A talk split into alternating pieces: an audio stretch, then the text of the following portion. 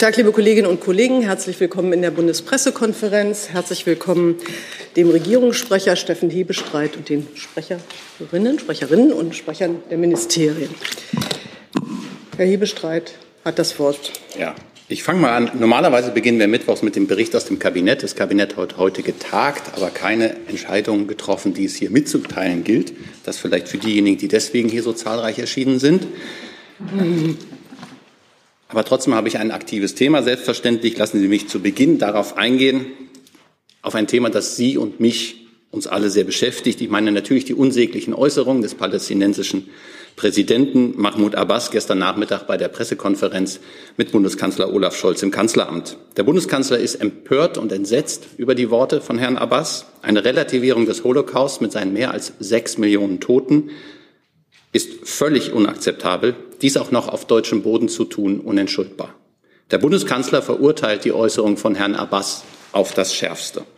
Das Kanzleramt hat heute Vormittag den Leiter der palästinensischen Vertretung in Berlin einbestellt. Dabei hat der außen- und sicherheitspolitische Berater des Bundeskanzlers diese Botschaft auch unmissverständlich übermittelt. Der Bundeskanzler erwartet, dass der Palästinenserpräsident die Singularität des Holocaust ohne jede Einschränkung anerkannt. Seine Entgleisung gestern wirft einen dunklen Schatten auf die Beziehungen Deutschlands zu der palästinensischen Autonomiebehörde. Für morgen hat der Bundeskanzler ein Telefonat mit dem israelischen Ministerpräsidenten Lapid vereinbart, um auch mit ihm über diesen Vorfall direkt sprechen zu können. Der Bundeskanzler bedauert es, dass er auf der besagten Pressekonferenz gestern Nachmittag nicht ein zweites Mal intervenieren und direkt auf die Anwürfe Abbas reagieren konnte. Er hat dies dann sehr schnell im Nachgang an die Pressekonferenz getan. Klar ist für uns, für die Bundesregierung und den Bundeskanzler, die Verfolgung und systematische Ermordung von sechs Millionen europäischen Juden ist ein einzigartiges Verbrechen gegen die Menschlichkeit. Es ist immerwährende Verantwortung jeder Bundesregierung, die Erinnerung an den Zivilisationsbruch der Shoah wachzuhalten und alles dafür zu tun, dass sich dies niemals wiederholt. Der Kampf gegen Antisemitismus, aber auch gegen alle anderen Formen von gruppenbezogener Menschenfeindlichkeit hat für die Bundesregierung höchste Priorität. Die Bundesregierung bemisst außerdem den engen und vertrauensvollen Beziehungen zu Israel höchste Bedeutung bei. Für diese Beziehungen braucht es Vertrauen, das wir intensiv pflegen. Ich erinnere an den Antrittsbesuch des Bundeskanzlers im März, auf der es noch einmal ganz deutlich geworden ist. Soweit von mir. Vielen Dank, Herr Hebestreit. Ich hatte schon zahlreiche Anmeldungen dazu. Herr Blank ist der Erste. Herr Hebestreit, ähm, ganz kurz, war es ein Fehler gestern, die Pressekonferenz sehr schnell zu beenden, nachdem Herr Abbas sich geäußert hat? Und die zweite Frage, nachdem Sie sich ja auch und Herr Scholz auch sehr empört geäußert haben, gibt es Anlass, nachdem Deutschland einer der stärksten Geldgeber für die Palästinenser ist, diese Form der Unterstützung nun zu überdenken? Also Sie können sich vorstellen, Herr Blank, dass ich diesen, das natürlich als einen Fehler sehe, den ich auch sehr bedauere. Da war ich ähm, nicht schnell genug, aufmerksam genug, um darauf zu reagieren.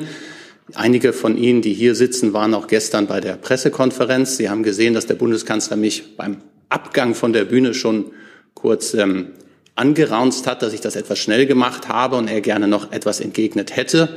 Das haben einige von Ihnen auch mitbekommen. Den habe ich das dann auch sofort mitgeteilt. Insofern ähm, ist das jetzt nicht. Ich habe dann auch schon gelesen, das sei jetzt irgendwie eine schöne Theorie, die dafür gesponnen würde. So war es tatsächlich. Das war mein Fehler und den muss ich auf meine Kappe nehmen. Zu Ihrer zweiten Frage, unsere Beziehungen ähm, zu den, zur palästinensischen ähm, Autonomiebehörde und auch zu den, äh, in den palästinensischen Gebieten ist mannigfaltig, sie sind wirtschaftlich, sie sind kulturell, sie sind touristisch. Ähm, daran wollen wir erstmal festhalten. Die stehen im Augenblick nicht in Frage, aber ich habe ja die klaren Forderungen, die wir an den palästinensischen Präsidenten haben, eben formuliert. Äh, Nachfrage, das gilt dann auch für die finanzielle Unterstützung. Ich kann da jetzt nicht weiter darauf eingehen zum jetzigen Zeitpunkt als das, was ich gesagt habe. Hey Leute, kurzer Hinweis. Wir stellen ja alles, was wir produzieren, kostenlos ins Netz. Ohne Kommerz. Wir können das nur, weil ihr unsere finanziellen Supporter seid. Das funktioniert seit Jahren und so soll es bleiben. Jeder Euro zählt, per Überweisung oder PayPal. Schaut einfach in die Podcast-Beschreibung und jetzt geht's weiter. Frau Watt, wollten Sie fragen oder hat sich erledigt? Hat sich schon erledigt? Dann habe ich Herrn Rinke als nächsten. Moment. So, jetzt habe ich es geschafft. Herr Hebestreiter, Herr Abbas hat ja die Bemerkung gestern gemacht als Antwort auf die Frage, ob er sich entschuldigen würde für das Attentat äh, auf israelische Sportler 1972 in München. München. Und ich hätte deswegen ganz gerne von Ihnen gewusst, ob Sie eigentlich erwarten, dass Herr Abbas sich auch, er hat keine Antwort darauf gegeben, auf diese Frage, ähm, ob die Erwartung an den Palästinenserpräsident ist, dass er tatsächlich auch die Entschuldigung für dieses Attentat übernimmt. Lassen Sie mich so formulieren, Herr Rinke. Ich hätte mich sehr gefreut, wenn die Antwort von Herrn Abbas auf die Frage des Kollegen Jordans gestern anders ausgefallen wäre und er hat die Verantwortung für diesen Anschlag von vor 50 Jahren auf das israelische Olympiateam auf deutschem Boden ähm, übernommen hätte. Frau Toroxler. Ähm, vor allem aus der Union kommt ja die Forderung, man hätte Herrn Abbas sofort des Hauses verweisen müssen. Ähm, geht das überhaupt?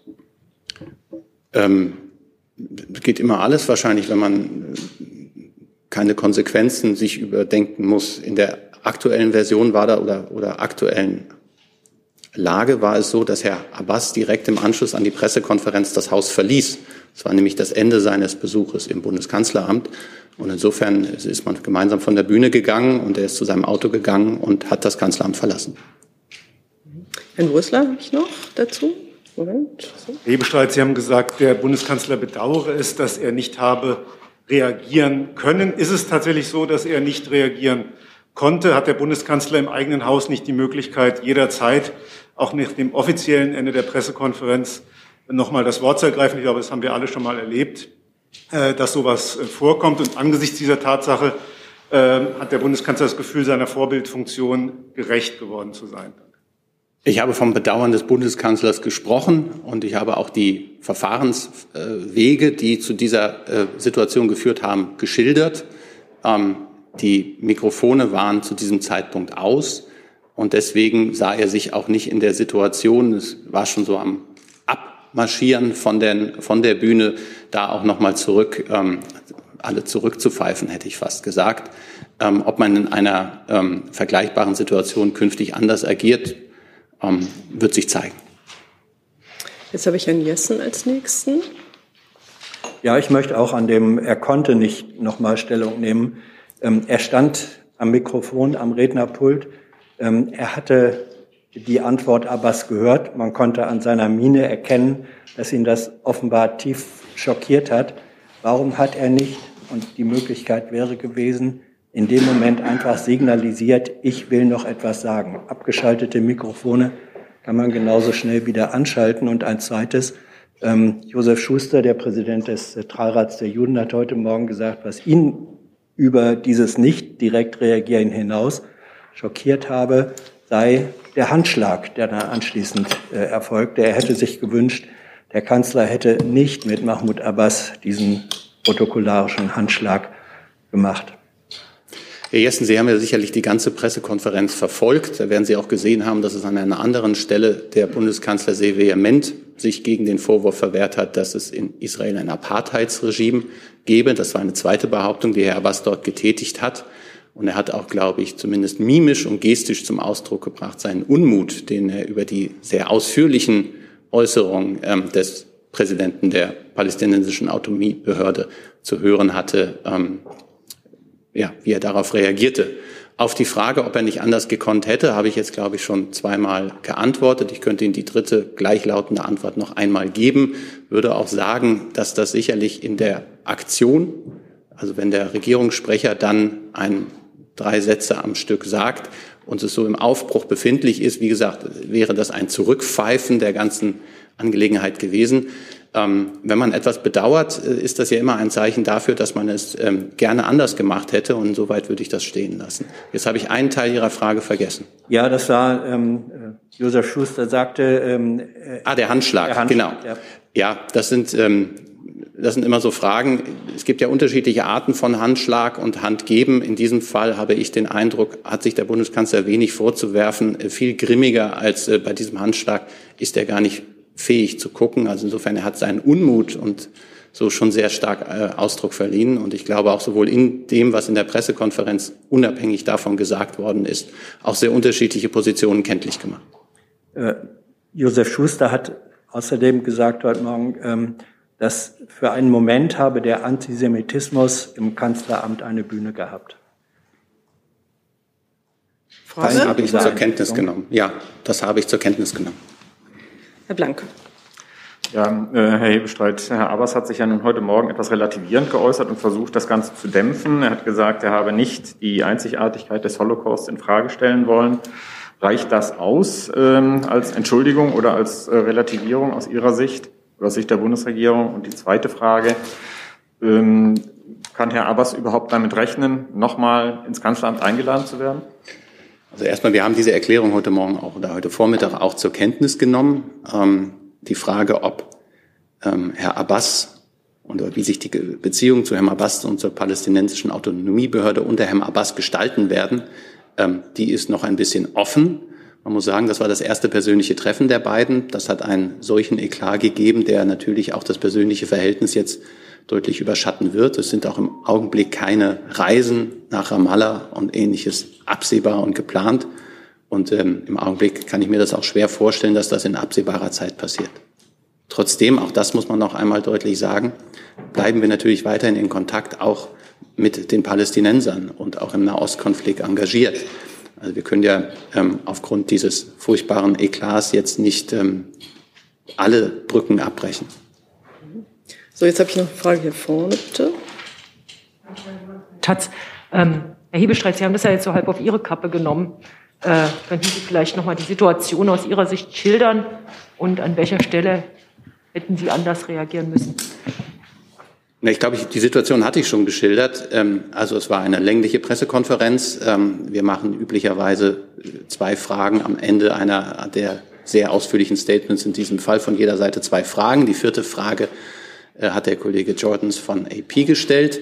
Ähm, die Antwort war sehr länglich und sprach für sich aus meiner Sicht. Da war ich aber auch schon am Abbinden gefühlt innerlich, weil man eine, bei einer solchen Pressekonferenz viel im Blick haben muss und natürlich auch den Abschluss und hatte keinen Blickkontakt zum Bundeskanzler, sondern habe auf ihre Kolleginnen und Kollegen geblickt. So ist das in der Regel bei diesen Pressekonferenzen. Und dann habe ich, wie ich schon gesagt habe, den Fehler gemacht, nicht darauf zu reagieren, beziehungsweise nicht ähm, selber ähm, eine Lücke zu lassen, sodass der Bundeskanzler reagieren kann. Ähm, das ist etwas, was ich, wie gesagt, auf meine Kappe nehme. Klingt so, als, als äh, hätte man da keinen Fehler gemacht. Ich finde, wenn Fehler passieren, dann muss man das auch klar aussprechen und muss sagen, ja, das war meiner. Und ähm, das sollte nach Möglichkeit nicht wieder vorkommen. Herr Brösler. Äh, Herr Hebestreit, der Bundeskanzler hat in der Sommerpressekonferenz eine Nahostreise, eine baldige Nahostreise angekündigt. Kann ich Sie so verstehen, äh, dass äh, die Palästinensergebiete nicht Teil dieser Reise sein werden, selbst wenn Israel noch mal auf dem Programm stehen sollte? Jetzt kann ich die übliche Antwort geben, dass wir über Reisen des Bundeskanzlers Zeiten und ähnliches. In diesem Fall kann ich sagen, dass weder ein Besuch in Israel noch in den Palästinensergebieten auf dieser Reise geplant gewesen ist. Und insoweit muss es auch nicht umgeplant werden durch die aktuellen Ereignisse. Jetzt habe ich noch eine Meldung da hinten. Äh, ich hätte noch mal eine Nachfrage. Ähm, Sie haben jetzt äh, das auf Ihre Kappe genommen, äh, von einem eigenen Fehler gesprochen. Äh, der Kanzler hat sein Bedauern ausgedrückt. Inwiefern sieht es denn der Bundeskanzler als eigenen Fehler an, eben nicht nachträglich nochmal interveniert zu haben? Ja, ehrlicherweise hat er ja direkt nachträglich interveniert, denn ähm, A hat er äh, die Empörung mir gegenüber Ausdruck verliehen, so dass ich sie ihren Kolleginnen und Kollegen, die vor Ort bei dieser Pressekonferenz war, direkt zum Ausdruck bringen konnten. Und zum Zweiten hat er da ja sehr schnell auf eine Mediennachfrage auch nochmal ähm, Klarheit äh, in der Sache gebracht. Ähm, ich könnte jetzt sagen, das sind Sekundenentscheidungen in einer solchen Situation. Und ähm, wenn ich etwas bedauere, ist das ja, also jetzt in dem Fall auch, wenn der Bundeskanzler bedauert, da nicht mehr intervenierend haben zu können, ist das etwas, ähm, was man jetzt ähm, schon eine kritische Würdigung des eigenen Handelns auch sagen, sehen kann. So, Herrn Jung habe ich auch zu dem Thema. Bitte. Ja, nochmal zum anderen Aspekt. Sie hatten gerade gesagt, dass Herr Abbas von einem Apartheid-System in Israel gesprochen hätte. Äh, ich habe mal ins Protokoll geguckt, das hat er nicht. Er hatte sich auf die Besatz, auf die Besatzung bezogen, also die Besatzung der Palästinenser, dass die Israelis dort ein Apartheid-System installiert hätten. Das ist ja auch nichts Neues. Also israelische NGOs, die die Bundesregierung unterstützt, sprechen auch davon, internationale Menschenrechtsorganisationen. Also haben Sie sich jetzt nur versprochen? Ich habe mich überhaupt nicht versprochen, Herr Jung, und ich weiß auch, dass wir beide da an dieser Stelle sehr unterschiedliche Haltungen haben. Die Bundesregierung und auch die Bundesregierung vor dieser Bundesregierung sagen, ähm, halten den Vorwurf eines Apartheidsregimes für absolut nicht gerechtfertigt. Und gleichzeitig, weil Sie ja von der Bundesregierung finanziell unterstützte NGOs ansprechen, selbst wenn die Bundesregierung NGOs unterstützt, heißt das nicht, dass alle Äußerungen dieser NGOs gleichzeitig das Gefallen oder die Würdigung der Bundesregierung erfahren. Das sage ich auch zum Schutz von vielen NGOs. Ja, dass Sie den Begriff Apartheid äh, ablehnen, das, das ist ja bekannt. Sie hatten nur Herrn, Herrn Abbas in den Mund gelegt, dass er von Apartheid in Israel gesprochen hat. Das hat er ja nicht. Ich glaube, das, was ich gesagt habe, war klar verständlich. Herr Rinke. Herr Hebestreit, ich wollte es zumindest mal versuchen, weil Sie eben gerade gesagt haben, dass weder Israel noch die Palästinensergebiete auf der Agenda der geplanten Reise in die arabische Welt stehen. Vielleicht können Sie uns sagen, ob das gestrige Telefonat, äh, was der Kanzler geführt hat mit dem Kronprinzen von Saudi-Arabien, möglicherweise mit dieser Reise in Zusammenhang steht. Nee, waren jetzt habt ihr noch zahlreiche Fragen, die noch nicht Aber ich habe da eine Standardantwort für Herrn Rinke, die er schon kennt, und die hat was mit Topfschlagen zu tun. Und in dem Fall würde ich mich wieder auf die Topfschlagen-Antwort, er weiß dann schon, was ich meine, zurückziehen. Und dann kehren wir zurück zum eigentlichen Thema. So, dann hätte ich aber noch einen Eiersch, der auch zur Situation in Saudi-Arabien fragen will. Aber der schüttelt gerade den Kopf. Gut, dann gehe ich hier in der äh, Reihe weiter. Herr Blank nochmal dazu. Nee, hier bestreitet. Der orthodoxe, orthodoxe Rabbinerverband äh, wirft dem Kanzleramt quasi vor, zu schlecht vorbereitet gewesen zu sein auf den Besuch und die Äußerungen von Herrn Abbas. Ähm, und man habe ihm äh, quasi still, stillschweigend ähm, ein, eine Bühne des Hasses gebeten. Ich kann natürlich die Frage stellen, ist Herr Abbas äh, dort unterschätzt worden? Äh, war die Vorbereitung auf den Besuch möglicherweise ähm, ja, der Zeit geschuldet vielleicht auch nicht ausreichend? Na, also ich glaube schon, dass die Vorbereitung gut war. Ich habe jetzt ähm, doch sehr ausführlich über eine Situation in einer Pressekonferenz berichtet. Äh, der Bundeskanzler hat an einer Stelle sehr hart interveniert. Das ist auf internationaler Ebene nicht gewöhnlich, muss man sagen. Und hatte auch ähm, sich gegen Vorwürfe der palästinensischen Seite gegenüber Israel, lassen Sie mich so formulieren, Herr Jung, ähm, klar verwahrt.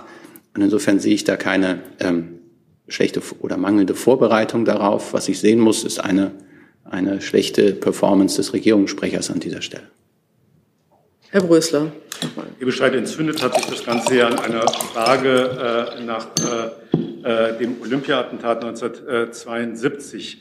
Ist denn äh, aus äh, Sicht des Bundeskanzlers durch diesen Eklat die Dringlichkeit nochmal gestiegen, einen neuen Eklat zu verhindern bei den Feierlichkeiten und sich um eine Einigung mit den Hinterbliebenen zu bemühen, also bei der Frage der Entschädigungszahlungen den Hinterbliebenen noch einmal stärker entgegenzukommen?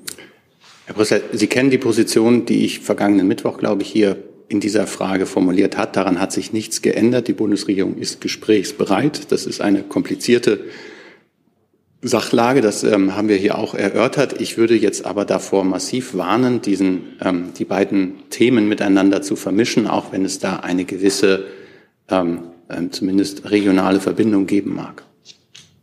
Gut, dann habe ich jetzt noch Frau Hase, die sich gerade gemeldet hat, und dann Frau Wolter. So, jetzt mich nochmal die Mikrofone da. Ich kann leider nicht sehen, ob es leuchtet. Ähm, nee, jetzt, jetzt aber. So, danke. Herr Hebestreit, Sie haben gerade auch noch mal gesprochen davon, dass ähm, Deutschland sehr enge Beziehungen zu Israel natürlich auch für sehr wichtig hält. Inwiefern ist denn da jetzt das Vertrauen auch von der israelischen Seite gegenüber Deutschland angeknackst? Wie will der Kanzler das, Entschuldigung, ähm, angehen? Vertrauen wiederherstellen? Ich glaube, die Zusammenarbeit mit der israelischen Regierung ist eng und vertrauensvoll und läuft sehr gut. Das war unter ähm, Naftali Bennett der Fall ähm, und das äh, ist auch der Fall unter seinem Nachfolger Herrn Lapid. Und ähm, ich habe ja darauf hingewiesen, dass es morgen ein Telefonat zwischen Herrn Scholz und Herrn Lapid geben wird. Und danach kann ich sicherlich auch noch etwas ähm, intensiver auf Ihre Frage antworten. Grundsätzlich ist es so, was wir ja auch erörtert haben, ähm, je breiter man die Umstände dieses ähm, Eklats, den Herr Abbas im Bundeskanzleramt ausgelöst hat, darstellt, umso weniger kritische Fragen können sich vielleicht daran richten aus internationaler Sicht. Frau Wolter. Hört man mich? Ja. Jüdische Allgemeine. Ähm, was möchten Sie der jüdischen Gemeinschaft in Deutschland sagen, nach dem, was gestern gesagt wurde von Abbas? Ich möchte, ich habe, glaube ich, überall ähm, mein tiefes Bedauern über den Fehler, der mir unterlaufen ist, ähm, ausgedrückt und das Bedauern des Bundeskanzlers, dass er in dieser Situation nicht äh, schneller hat intervenieren können. Und das ist genau das, äh, was ich auch mitteilen will. Ähm, ich ärgere mich selber sehr über diesen Fehler, aber ich kann ihn auch nicht ungeschehen machen und insofern muss ich ähm, die Kritik, die sich daran entzündet, auch aushalten. Wenn ich eine zweite Frage noch stellen dürfte. Ähm, die Angehörigen des Olympia-Attentats äußerten uns gegenüber ihr Unverständnis darüber, dass Abbas so unmittelbar vor dem 50. Jahrestag nach Berlin kommt. Wie erklären Sie diese Entscheidung? Ich erkläre diese Entscheidung einfach durch die Reise, unterschiedlichen Reisepläne und den Terminkalender von Herrn Abbas sowohl als auch Herrn Scholz. Das Treffen war eigentlich für Anfang März auf der Nahostreise des Bundeskanzlers geplant. Ähm, die Nahostreise musste aufgrund der, des russischen Angriffskrieges auf die Ukraine massiv verkürzt werden. Wir waren dann, glaube ich, knapp einen Tag in Israel, haben dort den israelischen Ministerpräsidenten getroffen, aber haben weitere Stationen dieser Reise ähm, nicht wahrgenommen. Das wäre ein Besuch in Ramallah gewesen und wenn ich richtig erinnere, auch ein Besuch in Jordanien. Und deswegen konnte dieser Besuch nicht stattfinden und wurde jetzt nachgeholt. Ähm, dass das ähm, in einer zeitlichen Zusammenhang in, mit dem Olympia-Attentat vom 5. September ist, hat da jetzt ähm, keinerlei Ausschlag gegeben. So. Ähm, es war jetzt eine Frage, eine Nachfrage. Ähm, jetzt, ich habe jetzt auch keine weiteren Fragen zu diesem Thema. Äh, jetzt habe ich das Thema Mehrwertsteuer und Gasumlage, was mir mehrere Kolleginnen und Kollegen genannt haben. Und Herr Blank war dabei. Ja, vielleicht wieder an Herrn Hebestreit. Sonst, vielleicht sprechen Sie mal ins Mikrofon, das wäre so hilfreich. Äh, also, keiner vor mir. So. Ähm, jetzt äh, nochmal an Herrn Hebestreit oder hilfsweise auch an die betroffenen Ministerien.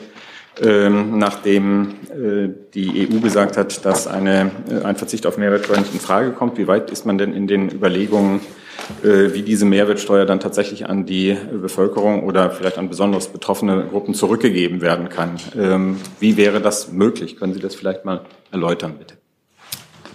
Da verstehe ich Ihr Interesse insbesondere auf den letzten Teil erläutern, wie eine solche äh, Rückgabe möglich gewesen, äh, möglich sein wird. Erstmal ist es so, dass die EU-Kommission gestern unser grundsätzliches Ansinnen, die Gasumlage von der Mehrwertsteuer zu befreien, abgelehnt hat, hat sich aber gesprächsbereit gezeigt für andere Lösungen. Über diese Lösung diskutieren wir jetzt, werden die auch mit Brüssel diskutieren und danach mit DPA.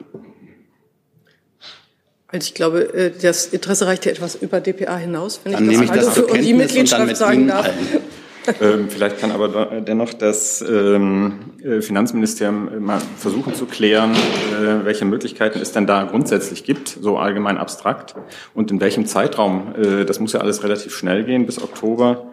In welchem Zeitraum äh, erwarten Sie denn da eine Klärung? Vielleicht auch gerne ans Finanzministerium. Ja, vielen Dank für die Frage. Ähm, ich kann leider nicht so viel mehr beitragen als der Regierungssprecher. äh, unser Ziel ist es weiterhin, zusätzliche Belastungen für die Bürgerinnen und Bürger zu vermeiden. Ähm, wir sind weiterhin mit der EU-Kommission im Gespräch und äh, zu den einzelnen Optionen kann ich mich heute nicht äußern. Gut, dann habe ich jetzt Herrn Brösler, Herrn Rinke, Frau Knest hatte ich noch dazu, Herrn Koch hatte ich noch dazu, Frau Lindner habe ich noch dazu. Habe ich Frage ans BMF. Was ist denn aus Sicht äh, des BMF von einer generellen Absenkung der Mehrwertsteuer auf 7 Prozent zu halten? Das fällt leider zu meiner, unter meine erste Äußerung dass ich um Verständnis bitten muss, dass ich mich zu den Details und zu den einzelnen Optionen, die derzeit vorgeschlagen werden, im Moment nicht äußern kann. Herr Rinke? Ja, Hebestreit, Nachfrage dazu. Der Kanzler hat ja gestern gesagt, dass man mit der EU-Kommission schnell darüber reden wollte, weil diese ähm, die Erhebung der Mehrwertsteuer äh, darauf insistiert, aber auf Wege sucht, das Geld dann zurückzugeben. Gehört es zu den Optionen, die auf dem Tisch liegen für die Bundesregierung, dass man sich möglicherweise dem Votum der EU-Kommission nicht anschließt und die Mehrwertsteuer eigentlich äh, einfach gar nicht erhebt. Es gibt ja Vertragsverletzungsverfahren, die gegen Deutschland laufen, auch in anderen Bereichen. Also wäre das Teil des Optionspaketes, äh, dass man die Empfehlung oder Einschätzung aus Brüssel einfach nicht beachtet? Ich tue mich schwer, damit zu glauben, dass wir, ähm, dass diese Bundesregierung in einer solchen Frage so vorgehen würde gegen klare Haltungen aus Brüssel. Wir versuchen schon nach Kräften vertragstreu zu handeln. Das erwarten wir auch von unseren Partnerinnen und Partnern in der Europäischen Union. Insofern ähm, ist das meines Erachtens keine, kein gangbarer Weg. Frau Knest. Ähm, könnte man dann auch die Mehrwertsteuer absenken auf sieben Prozent ohne die EU? Wäre das möglich? Das müsste ich jetzt freihändig beantworten. Und ähm, da es da um viel Geld geht, tue ich das besser nicht. Und Sie ergänzen? Ja. Ähm, Frau Lindner habe ich noch dazu. Ich habe Sie gesehen, Herr Jessen. Ähm, Ah ja, genau. Jetzt, ich sehe ich sehe gar kein Mikrofon nee, nee, da. Mikrofon ist äh, an, das ist den super. Ähm, Menschen sozusagen. Ja, mich würden tatsächlich die Zeitmarken innerhalb dieses Diskussionsprozesses mit der Europäischen äh, Kommission noch ein bisschen interessieren. Können Sie da vielleicht die nächste Wegmarke mal äh, beschreiben, wann man sich dort äh, austauschen möchte, weil die Zeit drängt. Und zweite Frage würde ich gleich hinterher schieben. Es gibt jetzt aus dem politischen Raum aus der Opposition auch die Forderung, die Gasumlage dann im Gegenzug einfach direkt um 20 Prozent äh, zu senken, um die Verbraucher dann nicht um diesen Betrag der Mehrwertsteuer zu belasten. Ich kann das vielleicht ähm, beantworten. Das, der zweite Punkt, ähm, wir haben ja gerade gesagt, dass unterschiedliche Überlegungen vorhanden sind, wie man auf die ähm, Brüsseler Äußerung reagiert. Da will ich jetzt nicht in Details gehen. Der Bundeskanzler hat gestern ähm, an der Pressekonferenz, ich glaube in Stockholm war das, ähm, gesagt, dass die Umlage so rechtzeitig, also die, ja, die Gasumlage so rechtzeitig, auch was die Entlastung angeht, ähm, geklärt sein wird, der Umgang damit, dass auch alle wissen bis zum 1. Oktober, was auf sie zukommt. Dann habe ich Herrn Koch. Hm.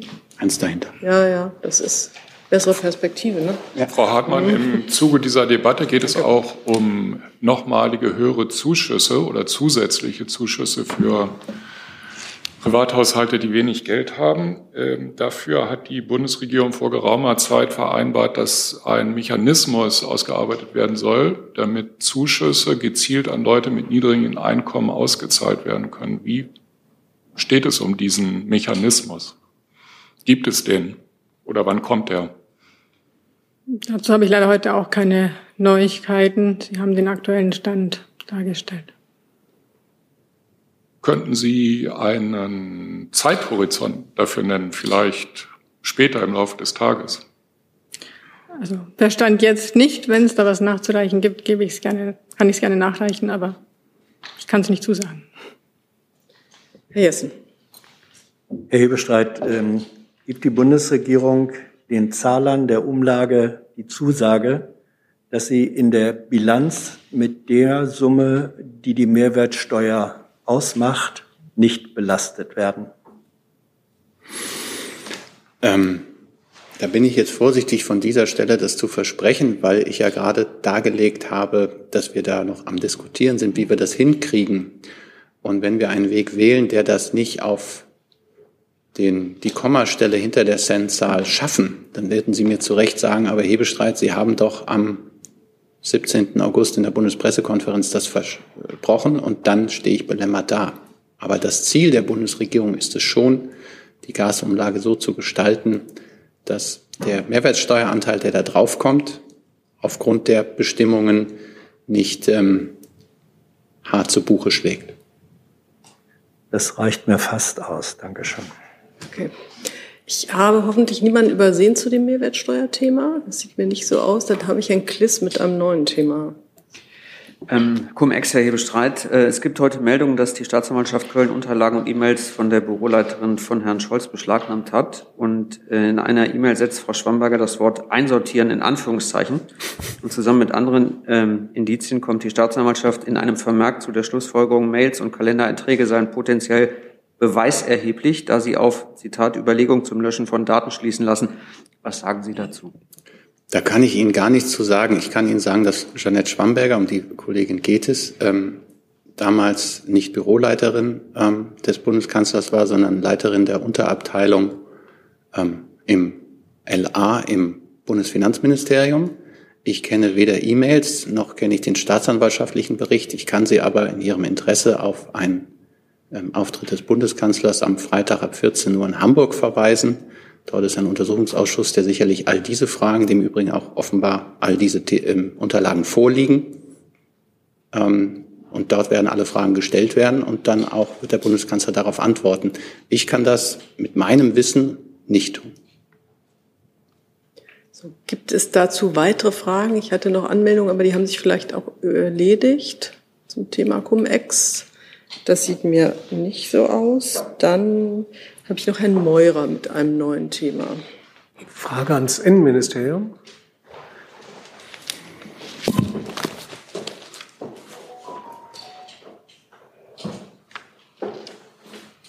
Bezug nehmend auf die Geschehnisse mit Klimaschützerinnen und Schützern am Wochenende ähm, ist meine Frage, wie groß äh, schätzt die Bundesregierung, das Bundesinnenministerium äh, die Gefahr von Blockaden, von Anschlägen, von Sabotageakten auf eben äh, Energieinfrastruktur ein durch Klimaschützerinnen und Schützer? Ja, die Bundesinnenministerin hat sich am Wochenende in einem Interview dazu geäußert. Ähm, es ist so, dass schon ein Grund zur Wachsamkeit besteht ähm, bei den Sicherheitsbehörden von Bund und Ländern, deren Aufgabe es ja auch ist, kritische Infrastrukturen zu schützen, vor allem solche kritischen Infrastrukturen, die für die Gesellschaft und für die Funktionsfähigkeit von Wirtschaft und Gesellschaft besonders wichtig sind. Und dazu gehört gerade die Energieversorgung. Insofern sind die Sicherheitsbehörden sehr aufmerksam und sehr wachsam und ergreifen auch Maßnahmen zum Schutz von kritischen Infrastrukturen immer dann, wenn das erforderlich ist. Konkrete Gefährdungshinweise bestehen zurzeit nicht, aber wie gesagt, der Anlass zu erhöhter Wachsamkeit. Darf ich nachfragen? Gibt es ja, dann auch keine konkreten Vorbereitungen sozusagen, dann wenn es keine auf, auf Schutzmaßnahmen? Das ist immer lageabhängig, welche Schutzmaßnahmen die Sicherheitsbehörden treffen. Äh, primär ja auch dann die Sicherheitsbehörden der Länder, ähm, die dann zum Beispiel ähm, Gefährdungsbewertungen anpassen und konkrete Schutzmaßnahmen treffen. Aber das lässt sich nicht sozusagen abstrakt für verschiedenste Einrichtungen der kritischen Infrastruktur sagen. Danke. Weitere Fragen sehe ich dazu nicht. Dann habe ich Herrn Jung auch mit einem Infrastrukturthema, glaube ich. Thema Wasser und Wasserverbrauch. Ich glaube, ich brauche das BMU.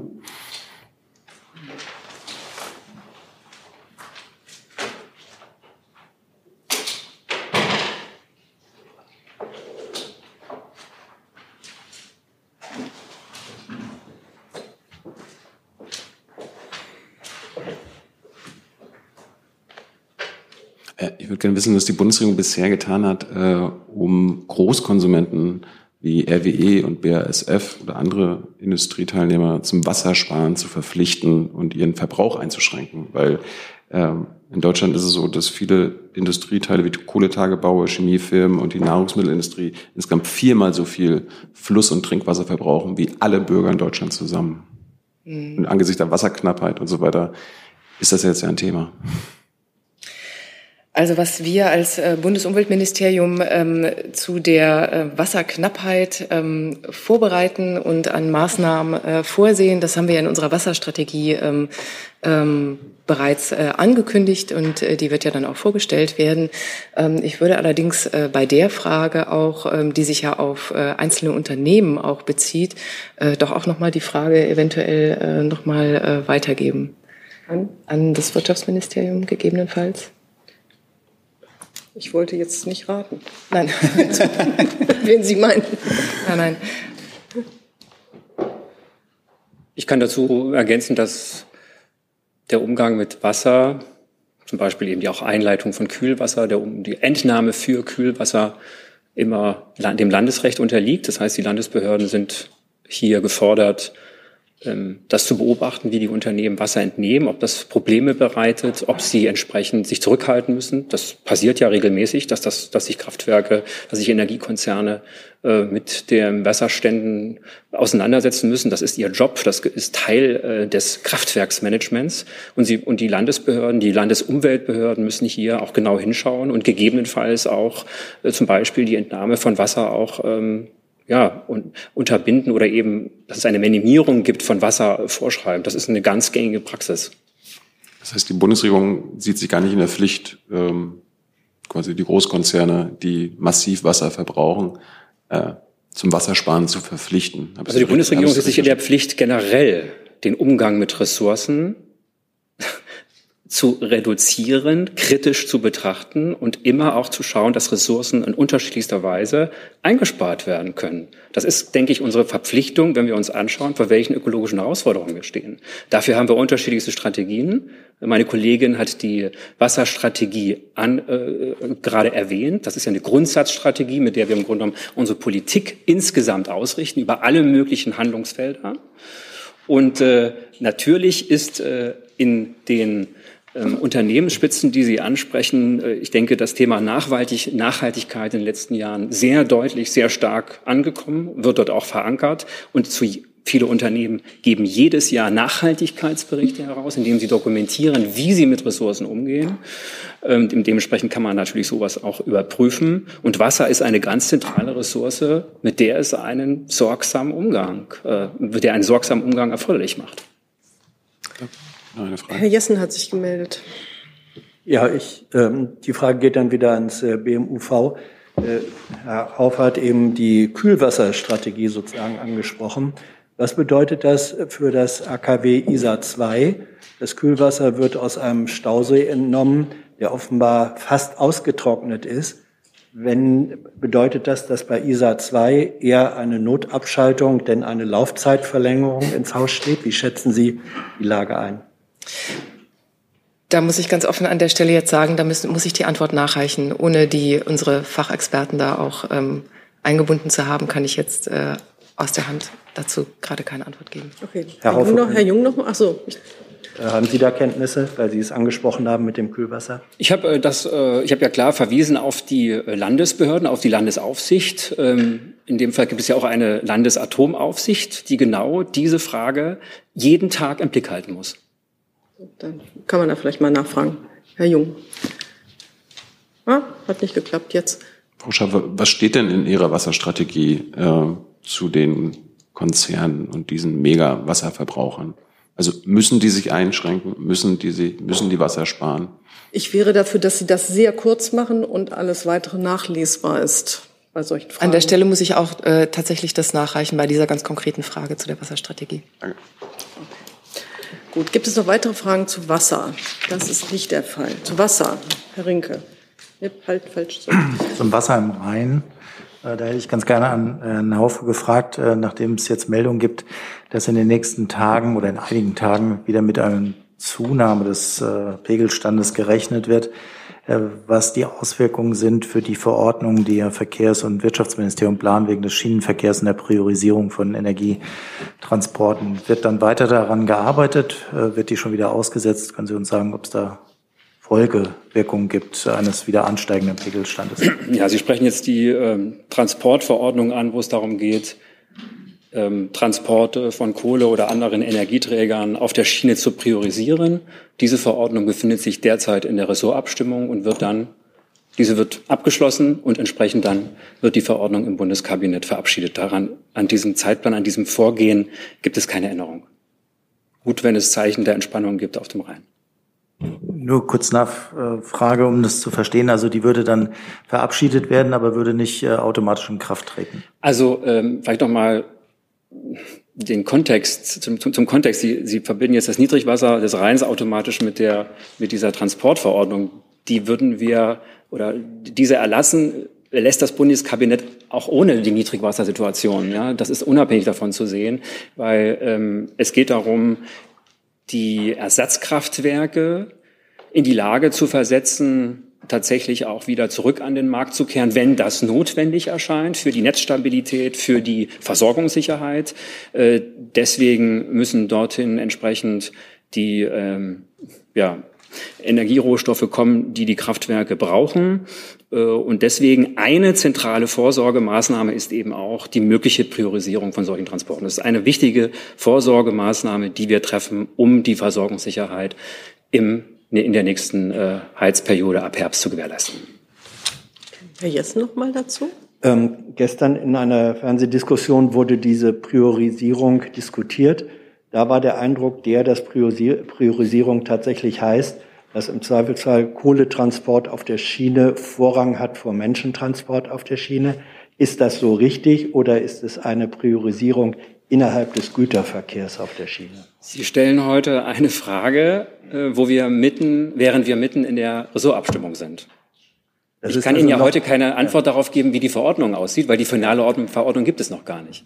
Also das ist eine Frage, die beantworten wir dann, wenn der fertige Verordnungstext vorliegt, wenn alle Ministerien sich zu dem Verordnungstext, zum Beispiel eben auch das Verbraucherschutzministerium, das ja genau da ist es ja, ein, das ist ja eine Perspektive, die aus Verbraucherschutzsicht kommt, eben auch seinen Kommentar, seinen Hinweis gegeben hat, sich dazu geäußert hat. Und wenn das dann, wenn dann diese Verordnung steht, der vom Bundeskabinett verabschiedet ist, dann äußern wir uns zu allen Punkten dieser Verordnung.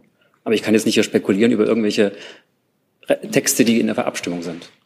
Ich frage deswegen, weil Herr Müller das gestern Abend sehr deutlich äh, so als Perspektive gesagt hat. Er hat gesagt, ja, Priorisierung, Priorisierung hieße dann eben Vorrang Kohle auf der Schiene vor Menschen auf der Schiene. Ich nehme jetzt Ihre Antwort, dass das noch nicht so entschieden ist. Moment bitte. Ich habe darauf verwiesen, dass wir hier in einer Ressortabstimmung sind. Äh, Und Sie, glaube ich, zitieren ja den Chef der Bundesnetzagentur, Klaus Müller, der nicht der Regierung angehört. Ähm, Aber insofern, äh, wir hören alle diese Punkte, diese wichtigen Abwägungsgründe. Sie haben einen gerade genannt. Und die sind jetzt Teil der Befassung im Kabinett. Jetzt gibt es hier noch Herrn Alexandri vom Verkehrsministerium dazu.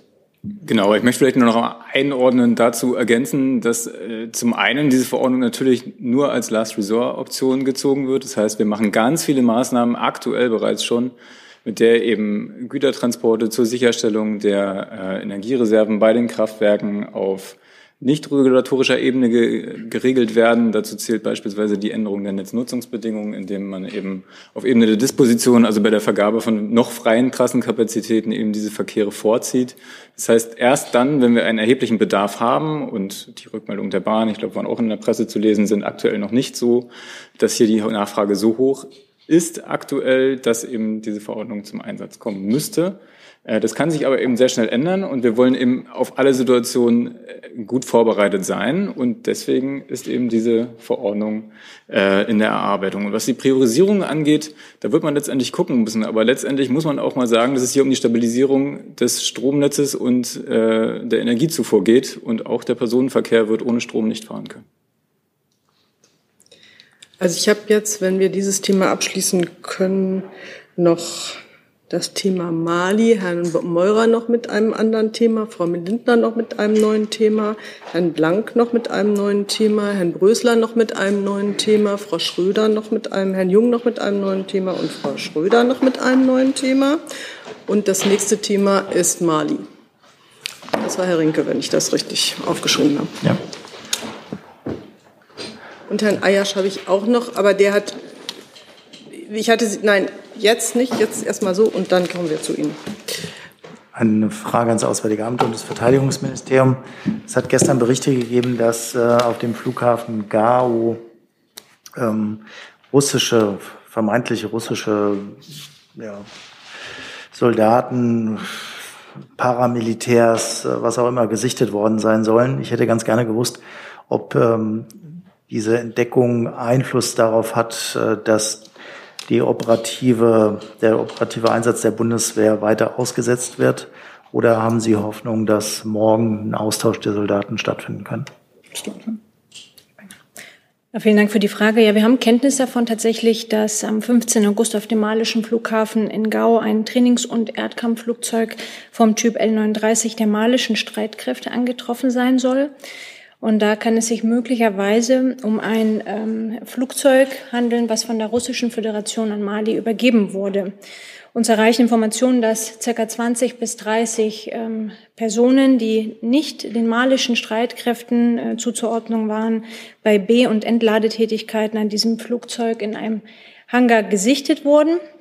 Es ist nun so, dass wir ähm, mit unserem Kontingent oder durch unser Kontingent und gemeinsam mit unserem Partner diese Meldungen intensiv prüfen. Ähm, Ihre Frage der Operationsführung kann ich Ihnen gerne beantworten. Diese ist ähm, zurzeit davon nicht betroffen. Zusatz? Darf ich kurz nachfragen, äh, was heißt das für den äh, morgen eigentlich mal angestrebten Termin, wenn ich das richtig sehe, die eine Rotation vorzunehmen. Die UN behauptet ja, dass diese Probleme, die mit der malischen Führung bestanden hätten, mittlerweile ausgeräumt worden seien. Sehen Sie das auch so? Ja, das sind ja erstmal zwei unterschiedliche Sachverhalte, ähm, Herr Rinke. Ähm, aber was ich sagen kann, ist, ähm, wir haben ja hier in den letzten Tagen und Wochen sehr intensiv über Mali gesprochen, auch über die Irritation. Auch die Verteidigungsministerin hat sich da sehr offensiv auch dazu eingelassen. Ich kann Ihnen jetzt zum jetzigen Zeitpunkt keine neuen Informationen geben. Ich kann Ihnen sagen, dass wir uns innerhalb der Regierung auch mit dem Parlament austauschen, dass wir uns mit unseren internationalen Partnern bei MINUSMA austauschen. Der Fokus der Verteidigungsministerin ist folgender. Erstens geht es darum, dass unsere Frauen und Männer vernünftig geschützt sind vor Ort. Ähm, wenn das Parlament sie nach Mali entsendet, dann müssen wir natürlich auch dafür Sorge tragen, dass das passiert. Dem ist so. Und zweitens haben wir natürlich auch einen, auch einen Auftrag, den uns das Parlament mitgegeben hat. Und ähm, dafür ähm, ist unter anderem wichtig, das ist jetzt äh, dringlich, wie Sie schon sagen, auch, dass wir Personentransfer durchführen können. Ähm, diese koordinative Aufgabe ähm, hat die MINUSMA inne. Und ähm, wir gehen davon aus, dass sich das jetzt in den nächsten Tagen regeln wird. Es ist aber auch so, dass wir natürlich nicht die einzige Nation vor Ort sind und dass man dann auch schauen muss, ähm, welcher internationale Partner ist wie lange jetzt schon drin. Gibt es, und es gibt da teilweise Nationen, die sind 13, 14 Monate drin und das muss koordiniert werden. Ähm, wenn Sie da konkrete Fragen haben, müssten Sie sich bitte an MINUSMA wenden. Ich würde gerne noch äh, ganz kurz ergänzen, möchte mich natürlich an allem anschließen, was die Kollegin aus dem Verteidigungsministerium gesagt hat. Äh, nur in einigen Details noch ergänzen, dass wir ähm, zu der ähm, mutmaßlichen Präsenz ähm, russischer uniformierter Kräfte in Gao ähm, auch gestern äh, über unseren Botschafter in Bamako direkt Kontakt mit dem malischen Außenminister aufgenommen haben äh, und auch äh, in engem Kontakt mit den Vereinten Nationen sind, weil das eine Entwicklung ist, die das Missionsumfeld verändert. Ähm, und äh, ergänzend zur Frage äh, der, der Rotationsflüge ähm, möchte ich auch noch mal darauf hinweisen, dass wir gestern in New York gemeinsam äh, einen Brief von äh, 16 Truppenstellerstaaten an die Vereinten Nationen übergeben haben, wo wir als Truppensteller die Vereinten Nationen auffordern, sich jetzt noch stärker dafür einzusetzen, dass die Arbeitsbedingungen für MINUSMA in Mali jetzt schnellstmöglich wieder normalisiert werden. Ähm, das hat für uns höchste Priorität und da arbeiten Auswärtiges Amt und BMVG gemeinsam mit Hochdruck daran, dass äh, diese Flüge äh, für unsere Soldatinnen und Soldaten äh, realisiert werden können. Zu Mali sehe ich keine weiteren Fragen. Dann habe ich Herrn Eiersch jetzt mit einer Frage. Der Bundeskanzler hat gestern mit Kronprinz Saudi-Arabiens telefoniert. Ist das Telefonat als ähm, so, so, äh, beenden der frostigen Beziehung zwischen Riyadh und Berlin? Danke. Ich kann bestätigen, dass er telefoniert hat. Dazu haben wir eine Pressemitteilung rausgegeben. Und das ist das, was ich dazu sagen kann. Und äh, jede weitere Beurteilung kann ich mich von dieser Stelle nur entziehen. Herr Jung dazu? Ich habe die Pressemitteilung gelesen, äh, dass der Bundeskanzler die Ermordung von Herrn Khashoggi, den MBS in Auftrag gegeben hat, äh, nicht angesprochen hat. Warum nicht? Das ist doch ein Thema, wenn Kronprinz äh, Herr Jung, ähm, Herr Jung, wir reden überhaupt nicht. Wir teilen nur mit, dass es ein solches Gespräch gegeben hat und ganz grob äh, Themen, ähm, Einzelheiten eines Gespräches werde ich hier ganz sicher nicht ähm, äh, diskutieren. Und insoweit ähm, wäre ich auch nicht willens, auf das Thema einzugehen, was ist da, was Sie jetzt angesprochen haben. Hat er es jetzt angesprochen oder nicht? Und welche Haltung hat der, hat der Bundeskanzler dann zu MBS im Grundsätzlichen? Ich meine, es ist für alle klar, dass er für die Ermordung von Herrn Khashoggi verantwortlich ist. Warum redet er überhaupt mit dem? Herr Jung, ich würde jetzt ungern eine Grundsatzdebatte mit Ihnen beginnen, warum man mit Staatschefs anderer Staaten ähm, äh, sprechen muss. Gibt es noch weitere Fragen zu Saudi-Arabien? Das scheint mir nicht der Fall. Dann hatte ich mit Herrn Meurers, das hat sich erledigt, ja, mit der, okay, da war, war ich mir nicht ganz sicher. Dann hatte ich noch Frau Lindner mit einem neuen Thema. Ja, ja jetzt ist es jetzt, danke schön.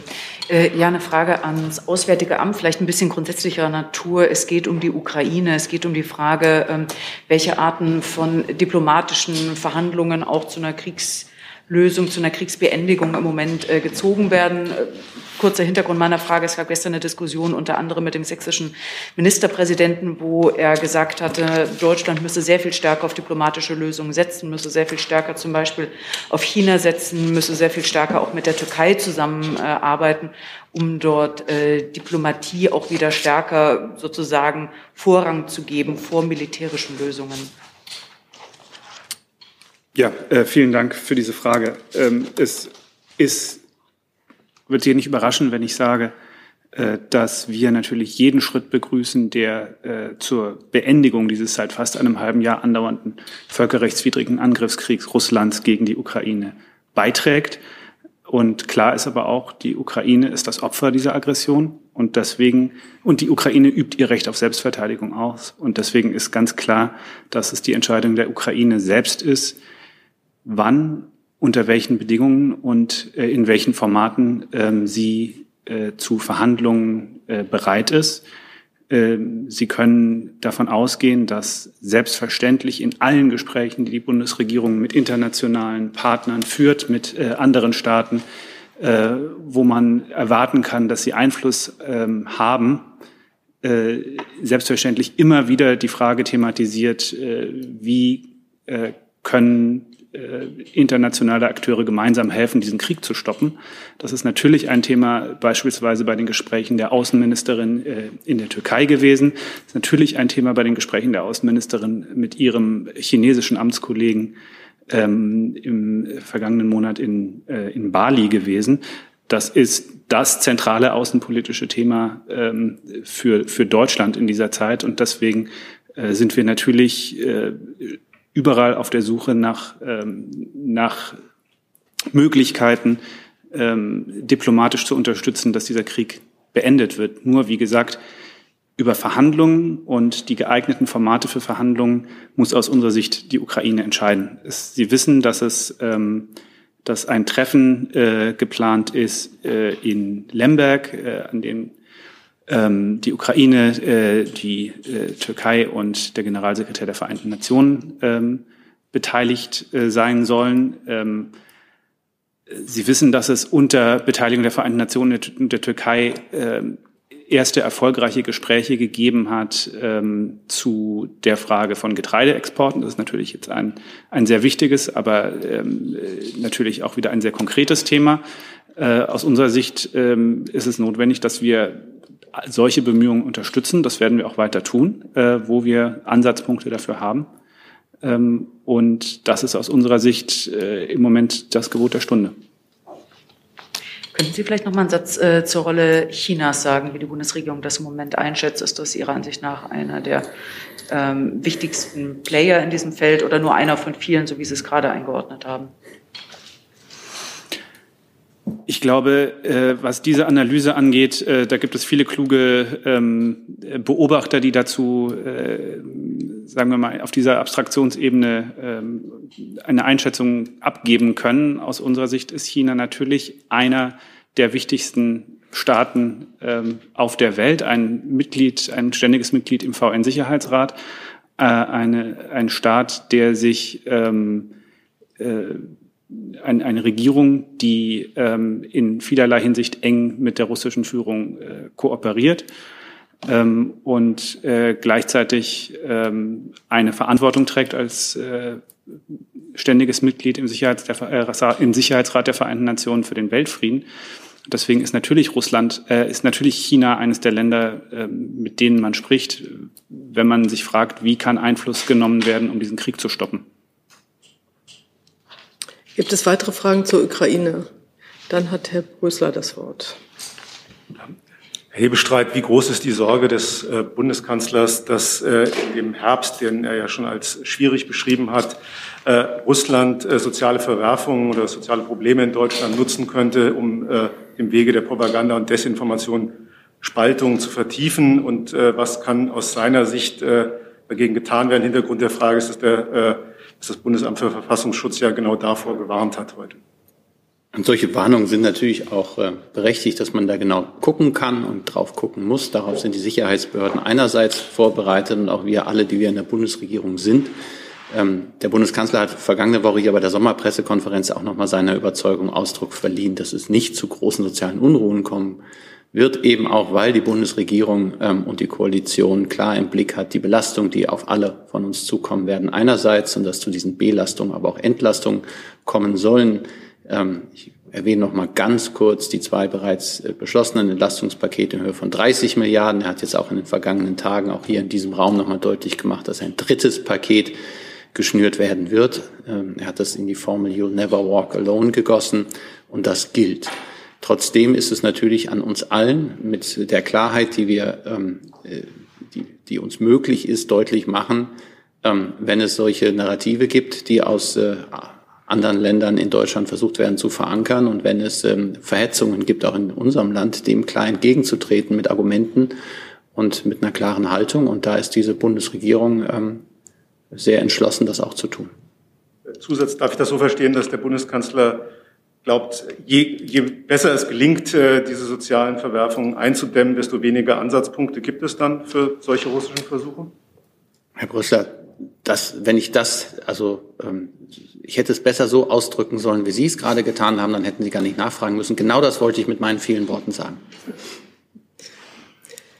Ein neues Thema hat Herr Blank. Ja, an Herrn Kautz und das Gesundheitsministerium, bitte. Dann bitte ich noch mal um einen Wechsel.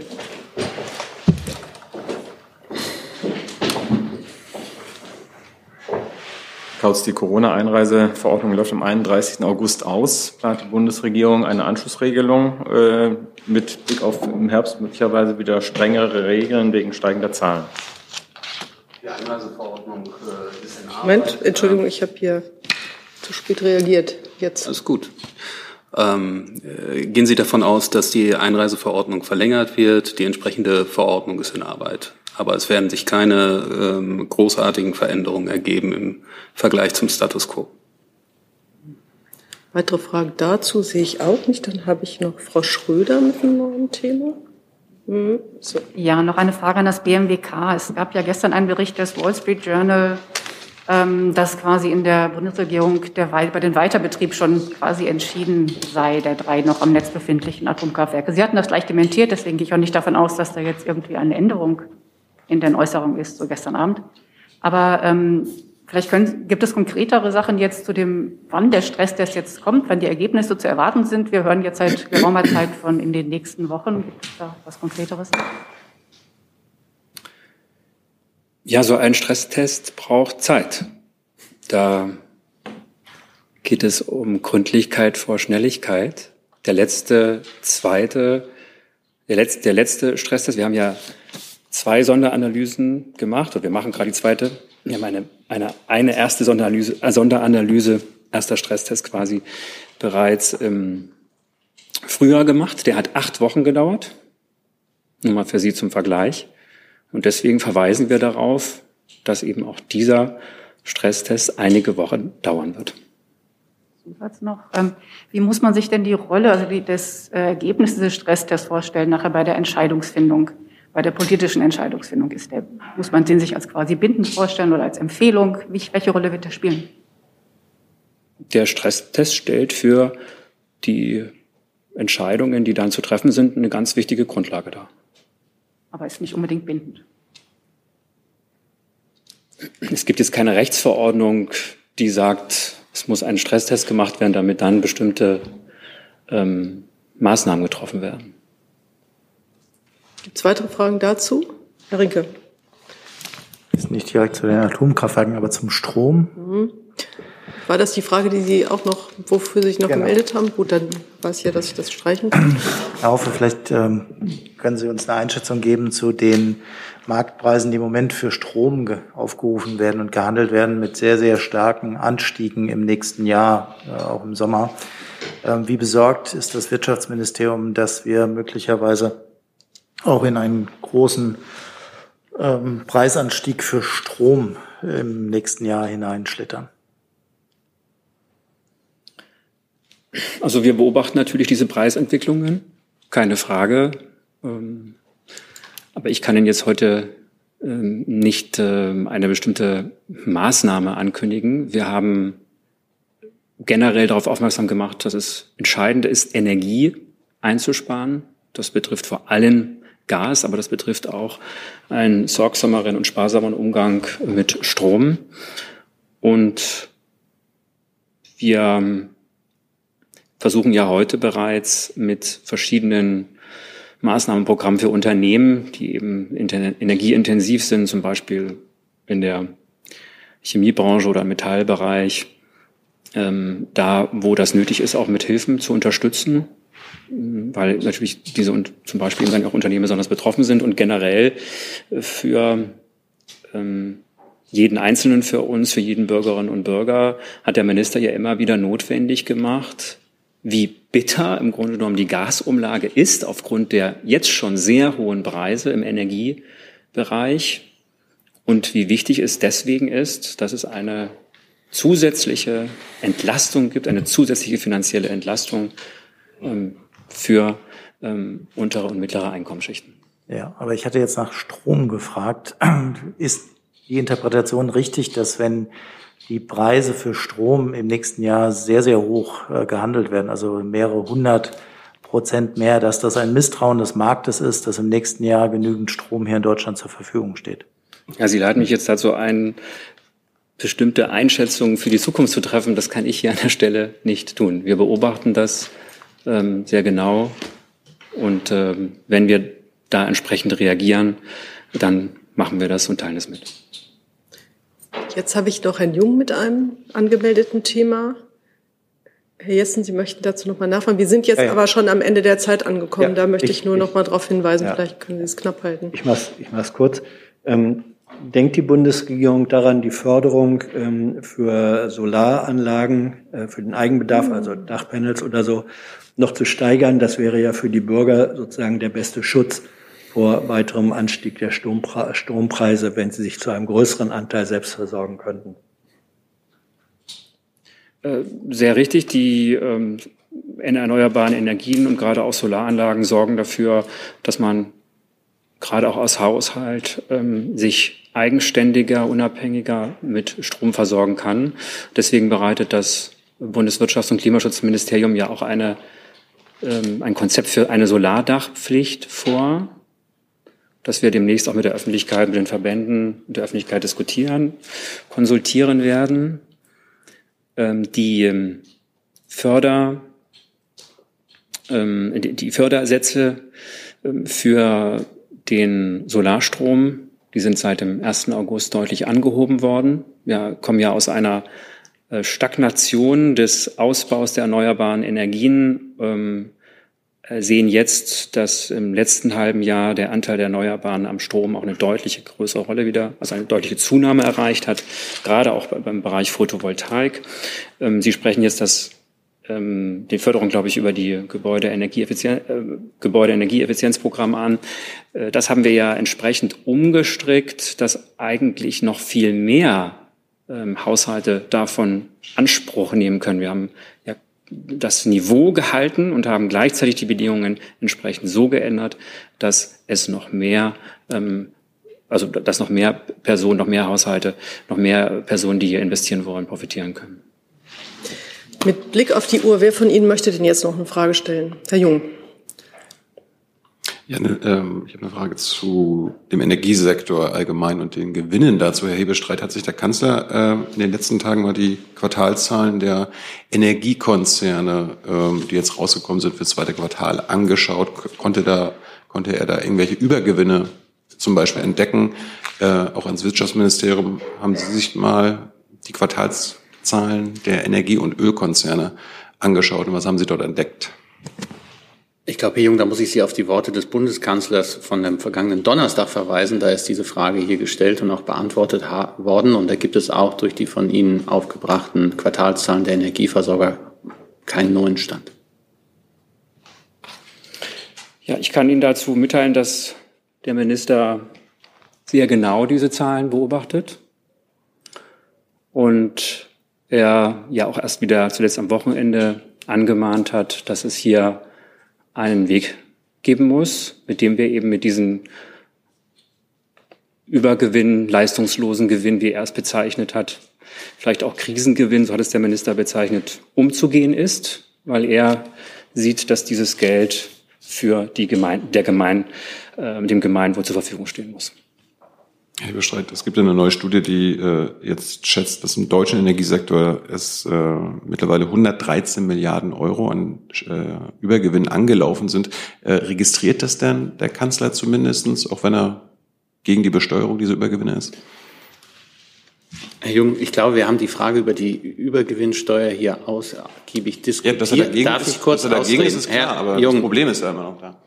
Herr Jung, ich bin nicht bereit, eine Frage, die Sie mir stellen, und wenn ich in der Antwort bin, mich von Ihnen unterbrechen zu lassen. Wenn Sie das machen wollen, dann kann ich einfach nur mit Ja und Nein antworten, wenn das besser ist.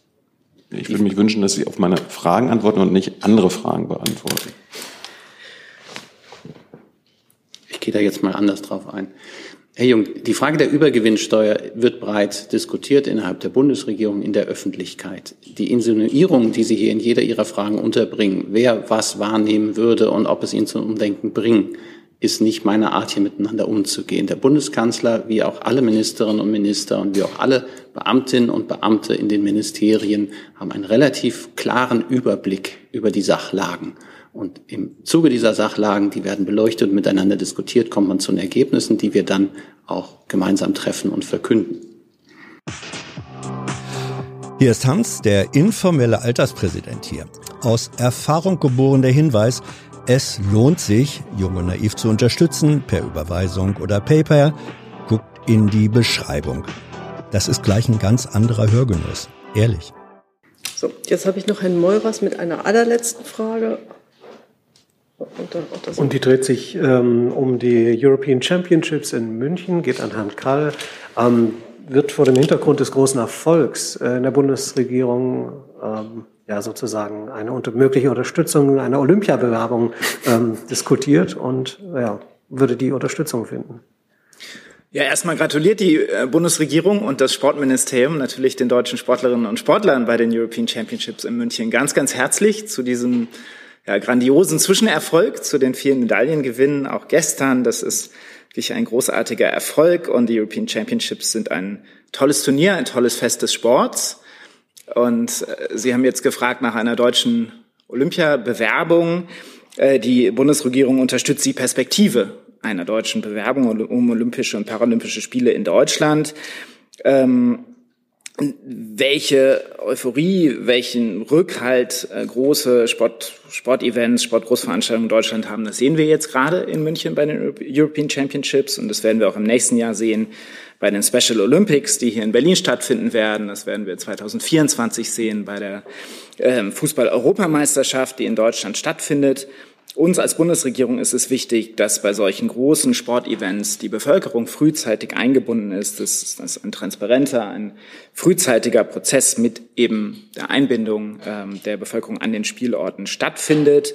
Wir sind mit dem Deutschen Olympischen Sportbund im Austausch hinsichtlich einer denkbaren künftigen ähm, Olympiabewerbung, aber äh, weder ein Wann noch ein Wo sind da bisher konkret Thema gewesen. Dann danke ich dafür herzlich. Ich schließe die Pressekonferenz. Wir sehen uns wieder am Freitag und morgen